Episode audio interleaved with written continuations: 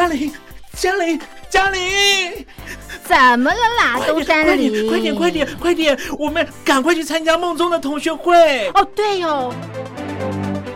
我是班长梦宗，欢迎来到同学会不会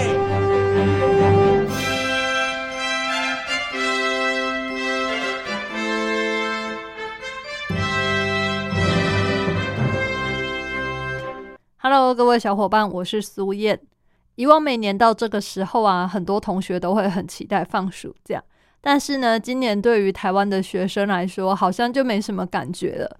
因为台湾的学生已经，这算提前放暑假吗？好像也不能这么说，就是因为疫情的关系啊，已经隔离了好一阵子了。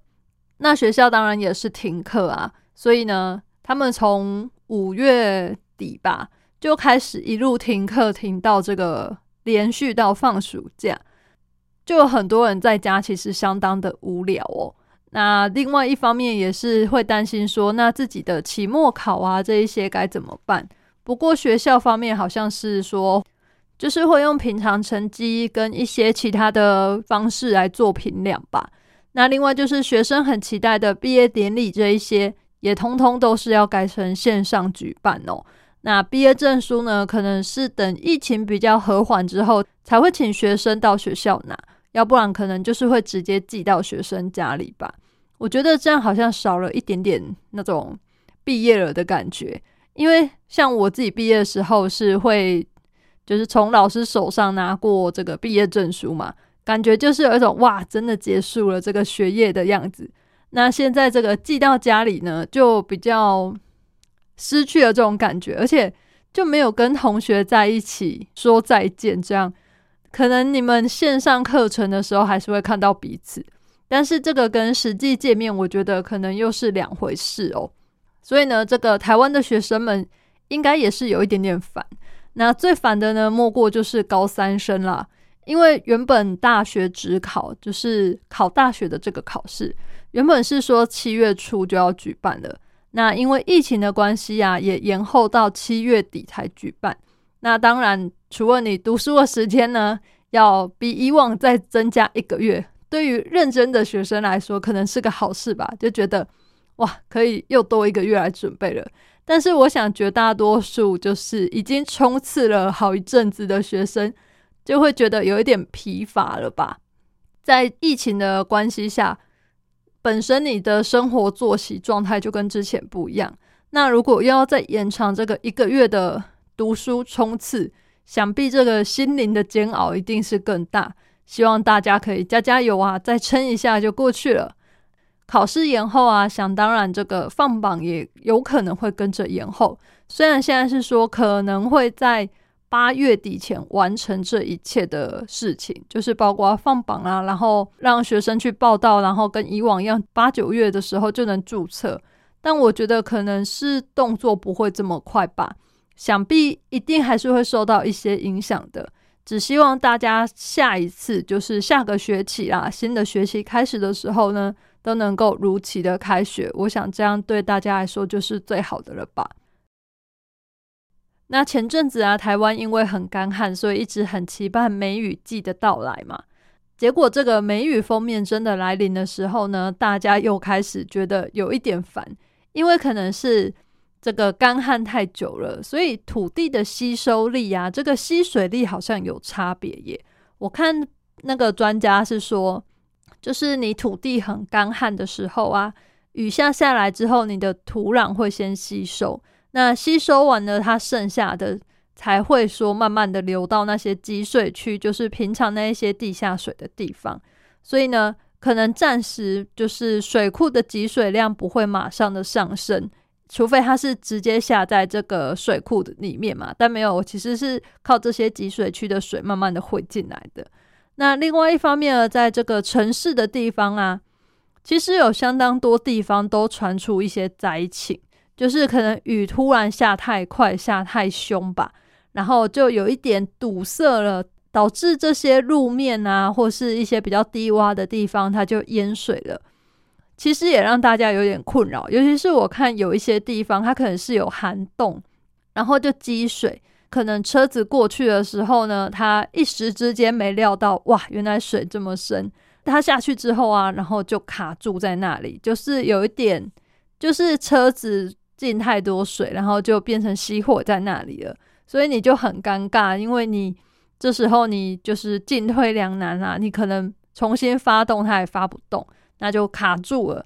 最后呢，还是要请人家来帮忙拖掉，也是蛮麻烦的。而且啊，突如其来的大雨，好像也让一些农作物有点损伤。因为像我平常有时候会煮菜啊，我就有发现，其实大雨过后啊，叶菜类的价格都会上涨蛮多的。这个倒是真的让我蛮意外的。平常它都是差不多这个价格，一把二十块，然后可能两把，老板还会算你便宜一点，三十五块之类的。但是呢，在这个雨天，尤其是大雨过后啊，真的就是老板都不会帮你打折了，他一把可能。平常二十块，现在要二十五块也不一定哦。这个也是让我也觉得有一点点小惊讶，就是哇，没想到原来一直下雨对我们也是不好，但是一直不下雨呢，其实我们也是很苦恼的。所以人类呢，现在要怎么样来面对这个气候极端的变化？我觉得呢，也是未来一个很大的挑战，因为毕竟现在大家都知道，我们这个。地球啊，就是跟以前的环境有一点不一样，那会有很多很极端的气候变化，或者是很多以前你可能在这个地方从来没有发生过的天气，现在也会发生。那我们要如何去应对这些即将发生的事，甚至是未来会发生的事？我想也是考验人类的智慧以及这些科学家。对我们一般普罗大众来说，我们能做是什么呢？嗯，其实我也还不知道。但是我想，可能就是老话一句吧，就是随手做环保，看能不能够就是稍微的减缓地球它这个反噬的作用哦。因为很多人不是都会说，其实地球现在的极端气候啊，是因为我们对它做了太多坏事，然后它生气，所以它在反噬我们嘛。也许是这样，也许不是这样，但是。平常从日常生活小事中来做一些小环保，我想应该是大家都能做到的吧。就是把一些回收物好好的回收啊，然后尽量的减少使用一些不能回收的东西，像是塑胶袋之类的。像我现在出门都会自己自备购物袋，除非有一些是那种小摊贩店家，他可能真的你买一个便当，他就是自己就帮你装好了这种。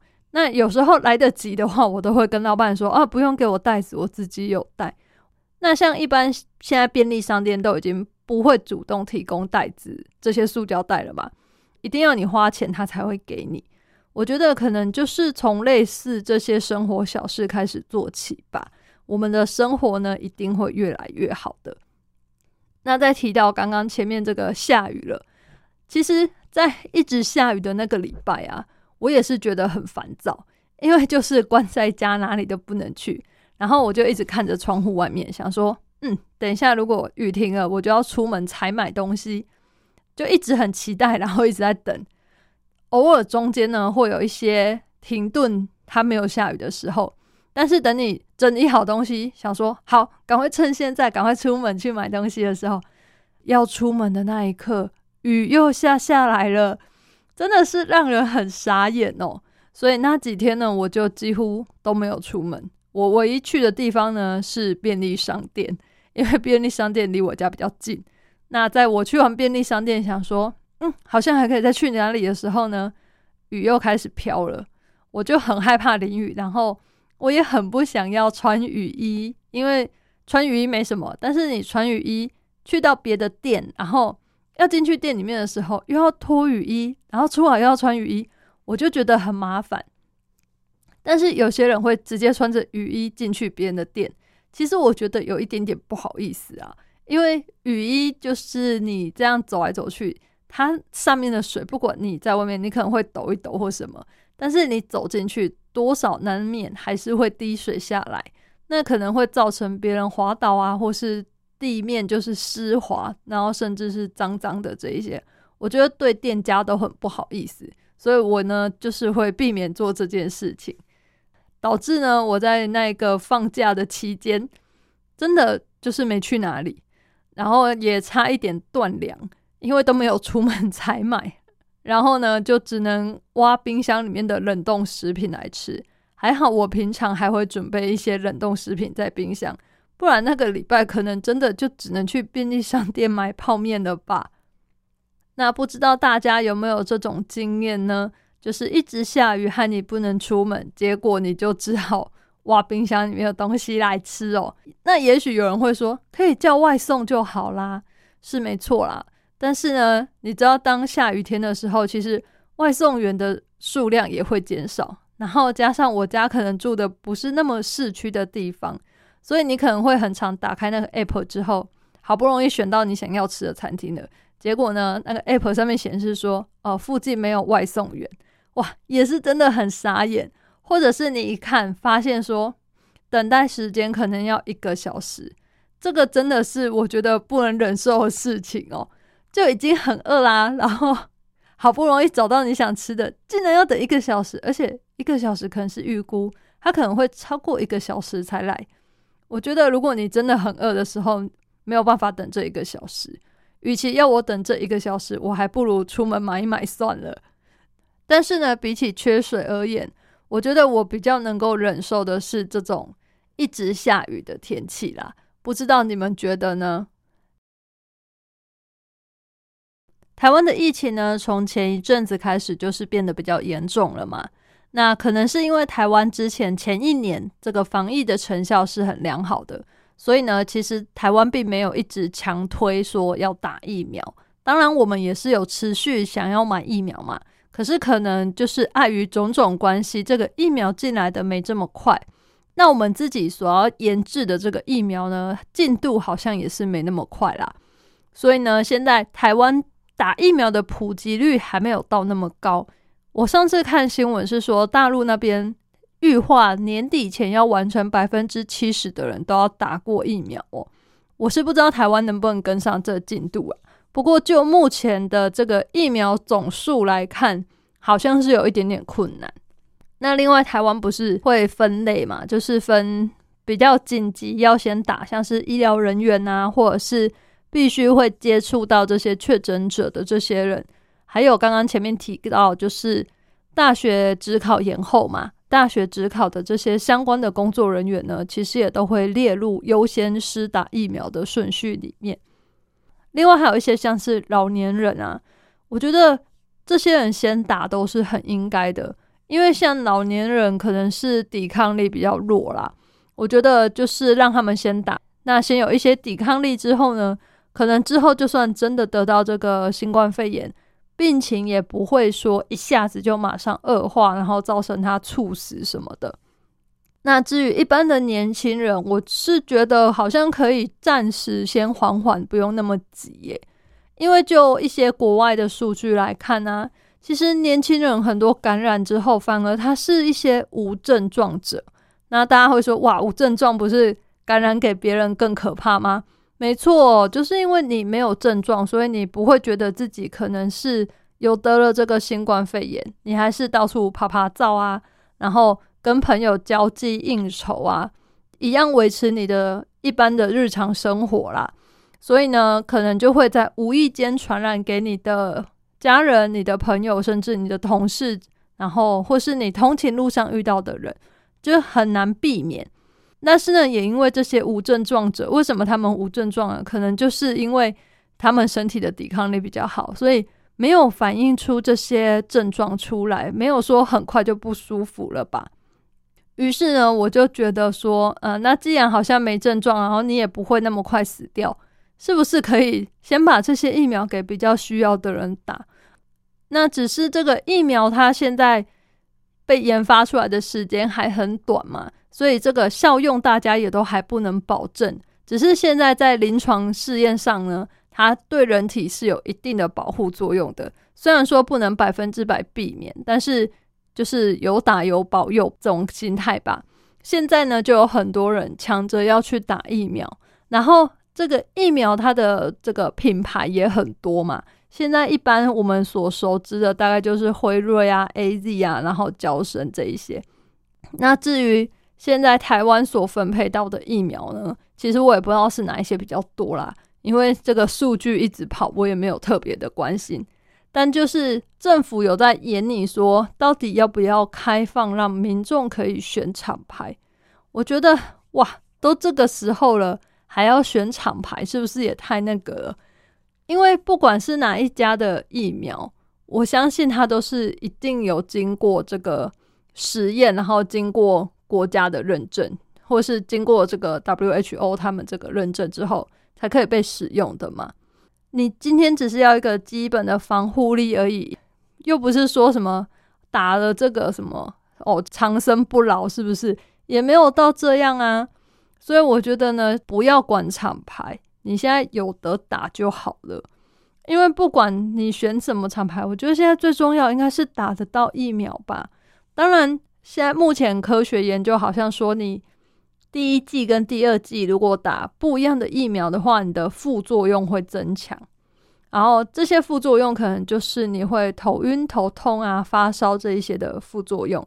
但是呢，对于你的防护力来说，好像是没有影响的。目前这个科学研究是这样说啦，就是你前后两剂打不一样的，对于你的防护力来说是不会下降的。当然，我们也不能确定，如果可以的话，当然还是打同一个品牌比较好嘛。可是，如果真的不行的状况下，或是疫苗根本不够，你可能打不到第二剂呢？我觉得重点还是先打得到疫苗就好吧。不知道大陆的听众朋友们，你们是怎么觉得呢？因为大陆打疫苗的进度好像是比较快的吧？不晓得你们那边现在状况是怎么样哦？欢迎听众朋友呢写信告诉我们，因为有时候我们看这个发布的消息嘛，都是只有讲好的，没有讲坏的，那可能这个城乡差距，我相信也是会有吧，总是会多多少有点落差。就像我看他说什么年底前要。打完百分之七十的人都有打到这疫苗，不知道目前现在六月份嘛，打的状况是怎么样呢？那你们打的大部分都是大陆自行研发疫苗吗，还是说也是向外国购买的呢？这一点我们是真的蛮好奇的啊！啊，听众朋友如果愿意跟我们分享的话呢，可以写信来哦。一般信件可以寄到台北邮政一七零零号信箱，电子邮件呢可以寄到 lily 三二九。at ms 四五点 hinet 点 net，l i l i 三二九 at ms 四五点 h i n e t 点 n e t，同学会不会苏验收？这样就可以喽。我们真的很好奇，那也很期待听众朋友们可以跟我们分享。那不知道大家有没有遇过有些人，就是好像你以为他很随和，其实呢？跟他相处之后，才发现哇，这个人雷超多，一不小心呢就会踩到他的雷哦。我相信大家身边应该有这种人吧，就是感觉就是不好搞，问题很多这种人物。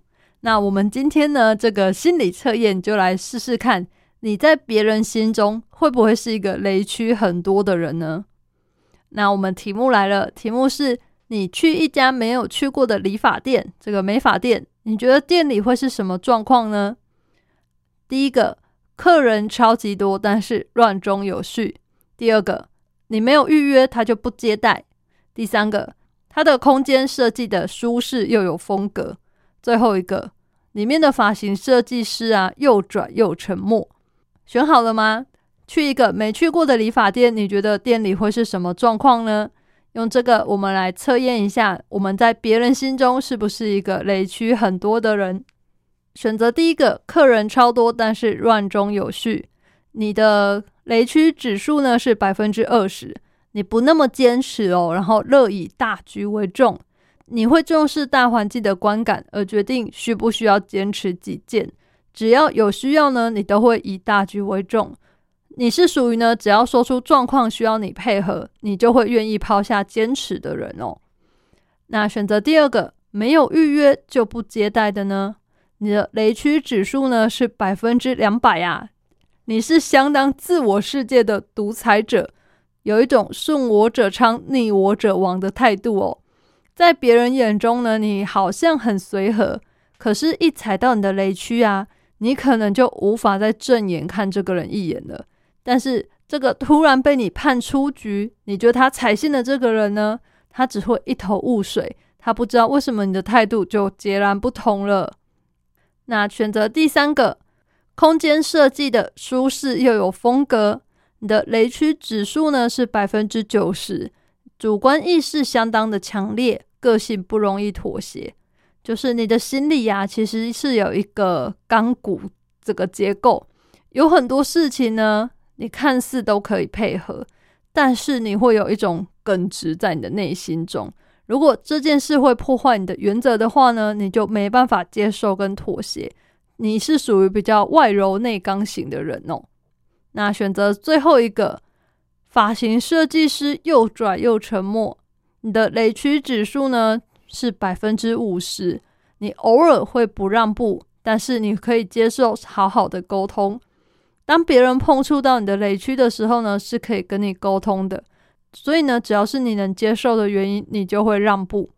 所以呢，你给别人的感觉其实是一个可以讲道理的人，没有那么多奇奇怪怪的雷区的。那不知道大家做完今天的心理测验，觉得准吗？我觉得好像蛮准的诶，因为。用一个这个你没去过的理发店，然后推测大概会是什么样的状况，就可以知道你心里到底你的原则多不多，然后允不允许别人来挑战你哦。不知道你们觉得这个心理测验有趣吗？如果你们还想听什么样的心理测验，都欢迎写信来哦。最近呢，也收到我的同事在抱怨，他就说，其实他在工作场合上。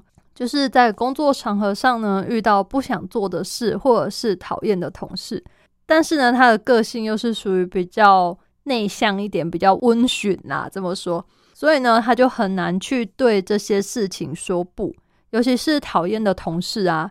其实他讨厌那个同事，就是因为那同事都会一直熬他，帮他做事情，然后都会说：“哦，这个很简单啊，你帮我处理一下。”或是说，哎，我今天休假，你什么东西可以帮我用一下吗？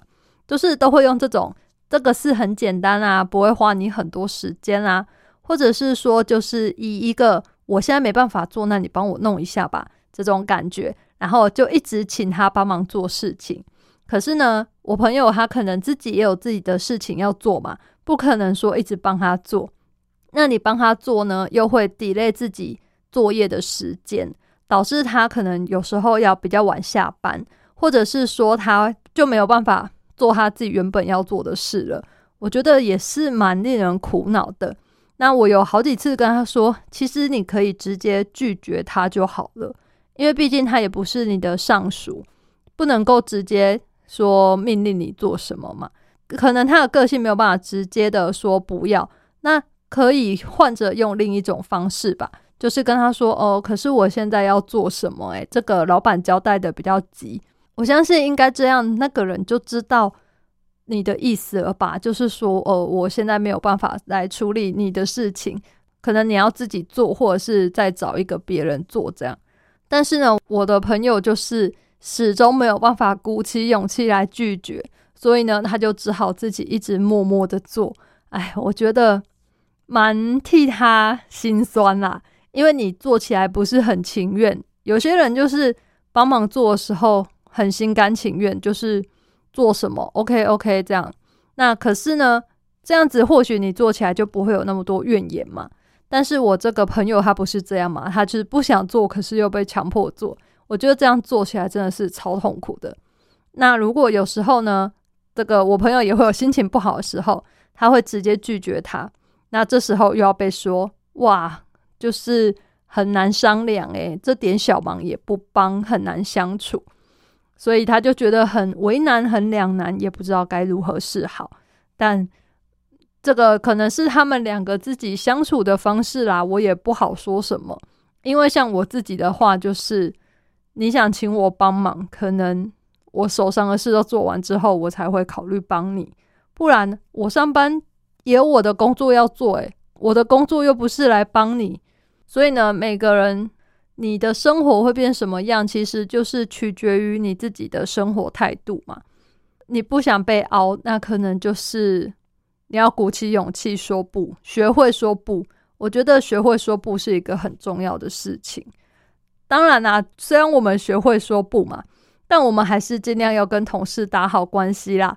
不是说从此之后就是自己一个人独立作业嘛，然后完全不理会同事啊，任由他们想怎样就怎样啊，做什么事这样，也不是这么说啦。所以在这个职场上的关系，我觉得是一个非常难的议题。应该有很多人现在都还是跟我一样学习当中嘛，要怎么把自己的事情做好？那同时呢，把事情做好，然后又要处理好这个职场上的人际关系，我觉得也是相当不简单的。因为应该蛮多人有这种感觉啦，你的工作公司跟内容没有不好，你也不会说特别喜欢或讨厌，但是呢，可能你跟同事处不来。你在职场上的人际关系不好，如果是有这种状况的话呢，通常你就会不太想继续待在那个职场，或者是呢，你每天想到要去上班，你就会觉得很痛苦。那反过来有另外一种，是你的工作让你很累，但是呢，你跟同事都很好，你们职场上是可能大家一条心啊，然后同心协力一起奋斗。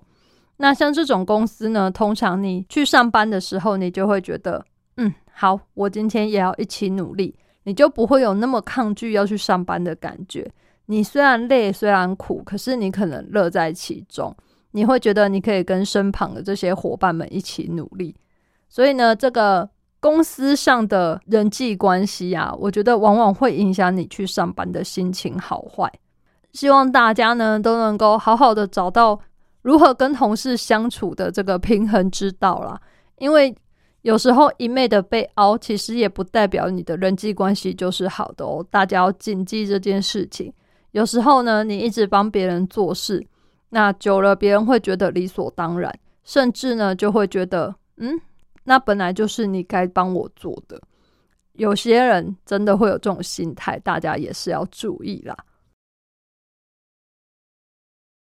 那有些时候呢，其实这个厚脸皮，我觉得也是相当的重要。因为啊，大家不要觉得厚脸皮就是不要脸啊。当然啦，很多时候呢，厚脸皮跟不要脸是画上等号的。但是呢，更多时候，其实厚脸皮代表的是你不怕失败，一而再，再而三的努力尝试。我相信，应该大家都有看过类似的故事，就是什么保险员啊，或是推销员。他就是厚着脸皮，然后一而再、再而三的拜访同一个客户，最后呢，客户就被他打动了，然后最后他就成交这笔生意了嘛。但是呢，我想告诉大家，不是说你只是厚脸皮，一直烦、一直缠人就会成功。因为我也遇过蛮多这种保险推销员，他就是缠着你，然后只是要你保险。可是呢，我相信在那些成功的人的背后，他们靠的不是只是这个缠人的功夫，最主要的还是你要去抓到客户的需求，甚至是切身处地，就是替对方着想。因为像我自己的例子，就是很残忍的保险员，我可能真的不会理他。但是如果他能够提出跟别人不一样的东西，比方说他根据我的状况啊，然后真的很仔细的帮我规划我的保单。或者是根据我的什么需求，然后来做出相对应的回应的时候，我就会觉得，嗯，好像对他有一点点不一样，我就会比较认真的来考虑他所提出来的方案，或是他给我的建议。那我相信呢，应该大多数的人都是这样的，不是你一直来敲门，一直来敲门，我就会愿意嘛。你总是要找到你跟别人不一样的点来给我，我才有可能选择你嘛。那用这个呢来勉励大家，我们不要只是看到别人就是表面上的成功是因为怎样，我们还要再去想想背后为什么人家会成功这件事哦。最后呢，我们节目也进行到尾声了，那就用五月天这首歌终于结束的起点来跟大家说再见喽。这首歌呢，是因为刚刚我们听了 ella 这个厚脸皮之后呢，我就联想到五月天这首歌，因为五月天的这首歌 MV 呢是请 ella 来帮忙拍摄的，大家有兴趣可以找来看看。他当初 MV 一开始试出的时候呢，其实是两个不同的版本，一个是男生版，一个是女生版，最后呢才又试出了把男女合一在同一个 MV 里面的这个版本，我觉得也是。相当有趣的一个呈现手法，推荐大家可以找来看看。那这首歌的 MV 也可以让我们深刻的回想一下，是不是有些人呢？有些事你会觉得在当下你不珍惜，那过了之后你才会珍惜，或者是其实那些事可能都已经成了你生命中的一部分，然后算是你的养分吧。就是过去的你呢，才能造就现在的这样的一个你哦。或许呢，有时候我们会忘记这些人、这些事。但是我相信，不管怎样，他们一定一直存在在我们的生命当中，只是偶尔被忘记。但是你还是有可能会再想起来，就算你不再想起他们，他们还是曾经存在过。来听这首五月天的《终于结束的起点》，让我们沉浸在这个歌声当中，来跟大家说再见喽！我是苏燕同学，会不会？我们下次再见，拜拜。